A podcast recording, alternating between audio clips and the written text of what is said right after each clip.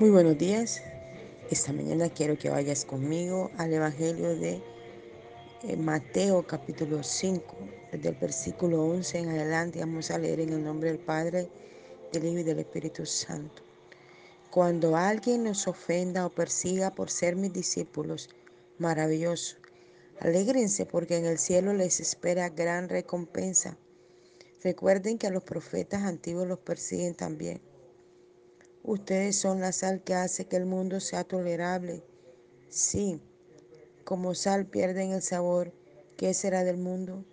Y saben que se hace con la sal que no sala, se echa afuera y se pesiotea por inservible. Ustedes son la luz del mundo, como, como ciudad sobre un monte, brillan en la noche para que todos vean. No escondan esa luz, déjenla brillar que las buenas obras que realicen brillen de tal manera que los hombres alaben al Padre Celestial. No vayan a creer que vine a anular la ley de Moisés y la enseñanza de los profetas. Al contrario, vine a cumplirla y a darle verdadero significado. De todo corazón les digo, mientras haya cielo y tierra, y mientras no se cumplan por entero los propósitos de la ley y todo y cada uno de sus mandamientos, estarán en vigencia. El que quebrante el más insignificante mandamiento se convertirá en el ser más insignificante del reino de los cielos. Pero los que enseñan los mandamientos de Dios y los obedecen serán grandes en el reino de los cielos. Y les advierto, a menos que sean más justos que los escribas y los fariseos, no podrán entrar al reino de los cielos. Bajo la ley de Moisés la regla era que el que mata muriera, pero yo, yo añado, el que se enoja contra su hermano está cometiendo el mismo delito. El que le dice idiota a un amigo merece que lo lleven a juicio y el que maldiga a otro merece ir a parar a las llamas del infierno. Por lo tanto, si mientras estás delante del altar ofreciendo sacrificio a Dios, te acuerdas de pronto de que algún amigo tiene algo contra ti, Deja allí el sacrificio delante del altar. Ve a pedirle perdón y a reconciliarte con Él. Y luego regresa a ofrecer el sacrificio.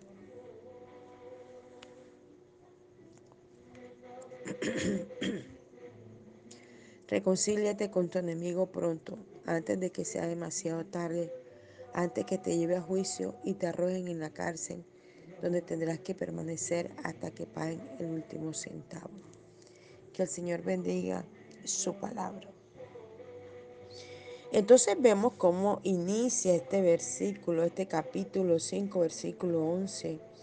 Dice, cuando alguien nos ofenda o persiga por ser mi discípulo, maravilloso. Esta versión me encanta mucho.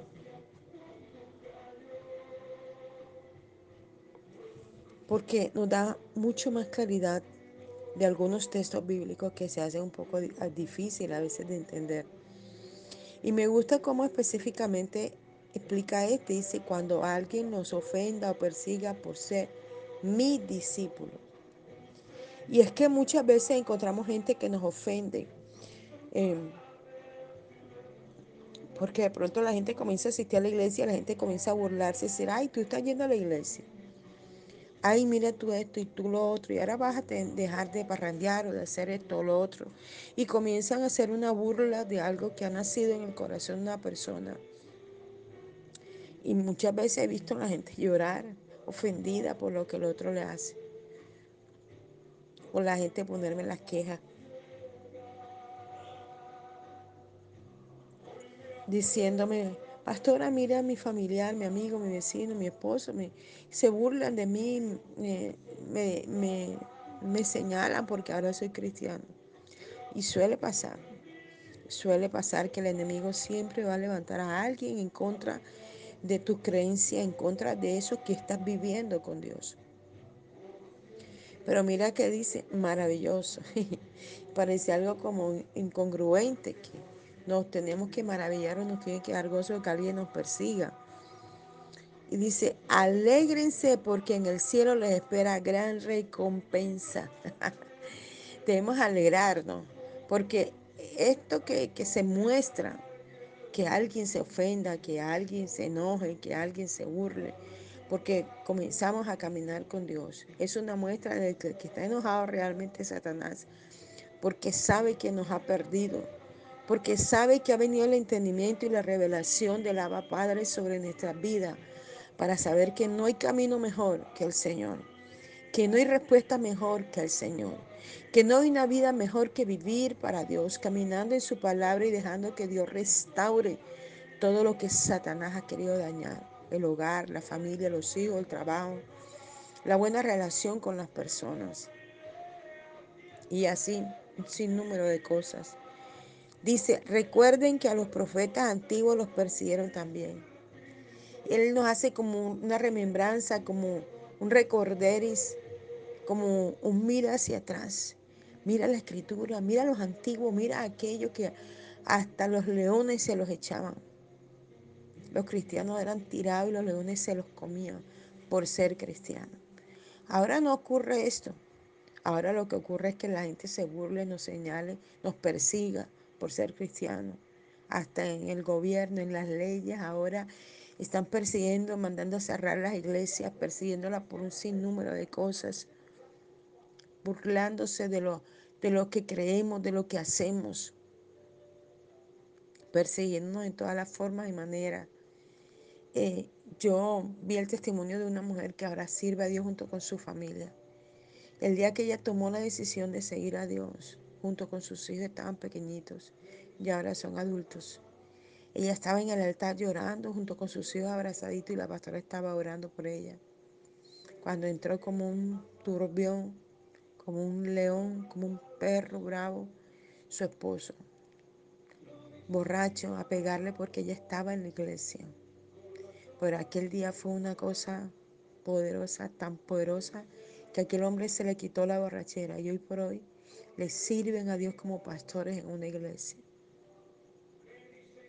Y mucha gente nos perseguirá con brujería, con males, con palabras, con improperios, con reclamos, con miles de cosas. Pero lo importante es mantenernos, como siempre se lo he dicho, en el altar todo el mundo se va a levantar. Uno se queda asombrado como hasta la misma familia de uno que lo ha conocido caminando en el Señor siempre, de pronto de la nada se levantan contra uno. Pero es Satanás, bravo, porque tú y yo hemos decidido hacer lo más importante para nuestra propia salvación, porque tenemos que labrar para nuestra salvación, para que cuando Cristo venga o partamos de esta tierra, podamos ir al encuentro con nuestro Dios. Dice, ustedes son la sal que hace que el mundo sea tolerable. Si como sal pierden el sabor, ¿qué será del mundo? ¿Y saben qué se hace con la sal que no sala? Se echa afuera y se pisotea por inservible. Cuando yo leí este versículo bíblico hace tantos años, yo decía, wow, y luego la sal puede perder su sabor. Yo era asombrada.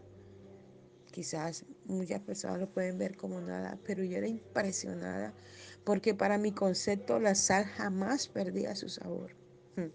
En estos días mi hermano me decía, me mandó un plato de comida, una cocina muy sabroso. Pero cuando comencé a comerlo, se veía tan rico el plato que cuando comencé a comerlo dije, wow, pero ¿y aquí qué pasó? no le echaron sal. Yo siempre le he dicho a mis hijas que los platos se pueden ver muy lindos, pero que si no se le da el adecuado punto de sal, no va a saber a nada. Y de pronto mi hermano me manda un audio y me dice, oye, yo no sé qué pasó con la comida, pero yo he sentido que todo eh, ahora es imitación. Y yo le dije, ¿por qué tú dices eso? Y dice, porque la sal que usé para salar y no es la primera vez que me pasa, no tiene sabor. Y yo decía, wow, Señor, qué tremendo. ¿Cómo hasta la sal puede perder su sabor y no dar el, toque a la comida? Mira que el Señor nos compara con la sal. Dice, ustedes son la sal que hace que el mundo sea tolerable. Tú y yo, llenos de la sal de Dios. Por eso es que la sal es de Dios. Todo fue creado por Dios. Aún la sal se usa para quebrantar la brujería, para ungir un lugar. Y la gente lo mira así uno como bicho raro cuando ve que uno usa la sal para orar. Porque enseguida inmediatamente piensan en la brujería. ¿Por qué? Porque el brujo imita lo de Dios. El brujo, ni el, ni el, ni el diablo ni sus demonios tienen nada propio. Ellos lo que tienen propio es la destrucción. Pero todo fue creado por Dios. Ellos solo lo que hacen es tomarlo de Dios para sus propias eh, cosas, como la cruz. La usan invertida, la usan de diferentes maneras. Pero la cruz es el, es el instrumento más hermoso que podemos tener, donde podemos, podemos ver el sacrificio perfecto de Cristo. Pero ellos emulan lo que el Señor hizo en la cruz. Lo mismo la sal. Los brujos usan la sal para maldecir a las casas, a los lugares. La sal es uno de los elementos más poderosos que Dios tiene para liberar un lugar, una casa. Ayer me tocó ungir la casa que, que estaba orando con sal, quebrantando todo espíritu maligno de ella. Y luego ungimos con aceite, presentando a Dios eso, esa casa para Él, para la gloria de su nombre. Entonces, cuando perdemos la sal, cuando tú y yo perdemos la sal y la manera como tú y yo podemos perder la sal es dejando de orar, dejando de leer la Biblia, dejando de buscar a Dios, dejando de congregarnos, dejando de cumplir todo lo que la palabra demanda de nosotros. Cuando la gente te ve, ve a ti un ejemplo de vida, un ejemplo a seguir. Ve en ti alguien que es testimonio. Ayer lo veía, en estos días lo veía cuando ese hombre vino angustiado hasta la casa a decir que fuéramos a orar a aquella casa, que se sentían espíritu, que sentían cosas. Y él me decía, una mujer, una cuñada mía me habló de usted y decía, pero ¿quién es? Y era una vecina que antes había vivido por la cuadra, ahora vive mucho más abajo. Le había hablado de mi vida y yo le decía, wow, Señor, ¿cómo no, eh, nos puedes ayudar cada día a poder guardar esta sal que está en nosotros? Y que sala, aleluya, sala al otro y sala de diferentes formas. Sala amando, sala corrigiendo, sala instruyendo. La sal de Dios en nosotros. Dice, hace que el mundo sea tolerable. Porque cuando nosotros enseñamos la palabra del Señor, las cosas son transformadas. Ayer escuchaba a un eh, hombre, no sé qué lugar ocupa en el gobierno, en Colombia, no sé si es concejal, pero ha sido una de las personas que se ha parado la raya en la persecución que el gobierno nuevo ha tenido contra la iglesia. Y en específico había una, una, una, una senadora que ha, se ha venido en contra de la iglesia diciendo que la iglesia tiene que pagar el 20% de impuestos. Y este hombre le dijo, yo viví en los barrios más pobres de Bogotá, en donde la iglesia iba a predicar, en donde la iglesia iba a salvar a los niños, a los jóvenes que se estaban perdiendo con la droga. Yo fui librado, dijo él, de consumir porque alguien me predicó. Lo que el gobierno no hace, lo hacer la iglesia del Señor. Y ustedes persiguen la iglesia. Le decía este hombre a esta mujer. Yo decía, wow, la sal que sala la sal que salva, la sal que restaura, la sal que da vida, que hace tolerable al mundo. Tú y yo somos esa sal. Y mira lo que sigue diciendo la palabra del Señor. Si como sal pierden el sabor, ¿qué será del mundo?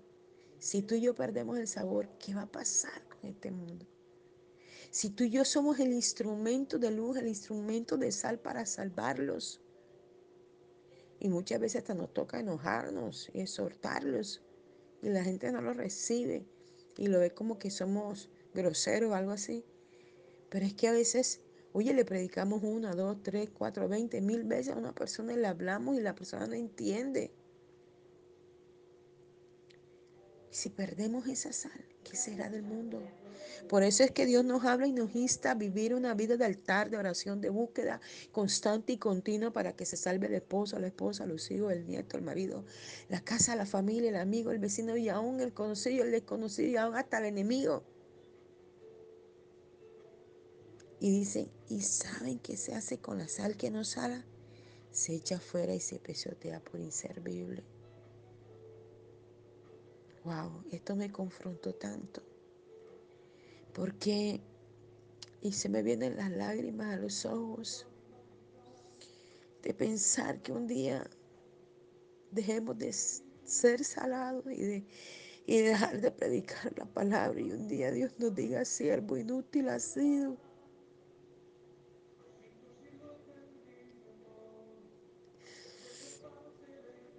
Y es lo que no podemos permitir, que perdamos la sazón que Cristo ha puesto en nosotros, que perdamos el poder, la unción. Ayer escuchaba el testimonio de un pastor que para la gloria de Dios volvió a los caminos de Dios y está sirviéndole a Dios. Que por causa de una mujer que llegó a la iglesia supuestamente a buscar de Cristo, lo hizo caer y todo lo que había edificado se destruyó. El hombre se fue al mundo. Pero gracias al Señor y a gente que era sal, que comenzó a interceder por él, él volvió a los caminos del Señor y hoy por hoy sirve de nuevo a Dios.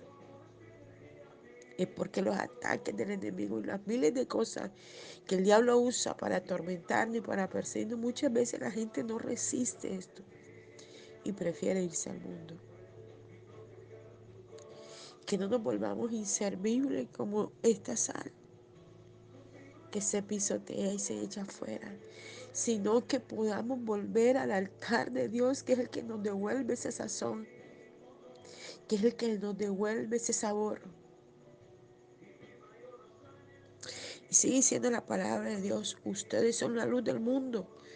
Como una ciudad sentada sobre un monte brilla en la noche para que todos vean. Qué hermoso. Dios en este capítulo nos, nos da dos figuraciones, nos muestra de dos maneras diferentes, pero al mismo tiempo iguales, siendo sal y siendo luz. Y dice que seríamos como una sentada en un lugar alto y en Barranquilla. Hay un lugar que le dicen el mirador y a mí me encanta ir por ese sitio y mirar, sobre todo de noche, ver la ciudad, cómo se ve de hermosa. Hay lugares, hay sitios, en muchas ciudades y naciones y países, lugares altos donde uno se para y de noche ve la ciudad, cómo se ve de linda. Así somos tú y yo. Somos como una ciudad sentada en un monte alto, que todo el mundo puede vernos. Por eso es que cada día tenemos que cimentarnos en la roca, para que la gente pueda ver la luz de Cristo en nosotros. Dice, no escondan esa luz, déjenla brillar. Que las buenas obras que realicen brillen de tal manera que los hombres alaben al Padre Celestial. Qué hermoso esto. La escritura nos está diciendo que no escondamos la luz en nosotros. Satanás está interesado en apagar esa luz que hay en ti y en mí. Está interesado en poner la pereza, poner el desgano, poner eh, el pleito, la pelea, la discusión, poner una cosa y poner la otra para irnos apartando de la presencia de Dios. Y que esa luz se vaya apagando y que esa sal vaya perdiendo el sabor. Dice que brillen de tal manera que los hombres alaben al Padre Celestial. ¡Wow! ¡Qué hermoso! Qué hermoso que la gente puede saltar y glorificar el nombre de Dios porque tu vida y la mía es la sal que lo vino a sazonar, es la luz que lo vino a iluminar y que lo vino a sacar de la oscuridad en donde ellos estaban. Dice, no vayan a creer que vine a anular la ley de Moisés y las enseñanzas de, de los profetas. Jesús no vino a hacer eso. Él vino a enseñarnos que esa palabra que fue enseñada a Moisés y a los profetas es una, una palabra que ha venido a bendecirnos. Eh, la reina Valera dice, yo no vine a abrogar la ley, vine a cumplirla. Si Jesús mismo vino a cumplir ya lo establecido, ¿cuánto más nosotros tenemos que hacerlo? Sigue diciendo, al contrario, vine a cumplirle a darle verdadero significado. De todo corazón les digo, mientras haya cielo y tierra, y mientras no se cumplan por entero los propósitos de la ley, todos y cada uno de sus mandamientos estarán en vigencia. Aleluya. Jesús mismo está diciendo, mientras no se cumpla, hay muchas cosas que tienen que cumplirse que están escritas en la palabra, pero que día a día estamos viendo. Todo esto que está ocurriendo ahora, la tierra deslizarse, las montañas quebrarse, la, las carreteras hundirse, los mares eh, eh, llenarse de agua más de lo que están y desbordarse los mares, desbordarse los ríos, desbordarse los arroyos. Hmm está en la palabra. Y quizá a veces lo vemos como algo que, ah, sí, todos los años llueve y pasa. Pero esta vez ha sido mucho más fuerte.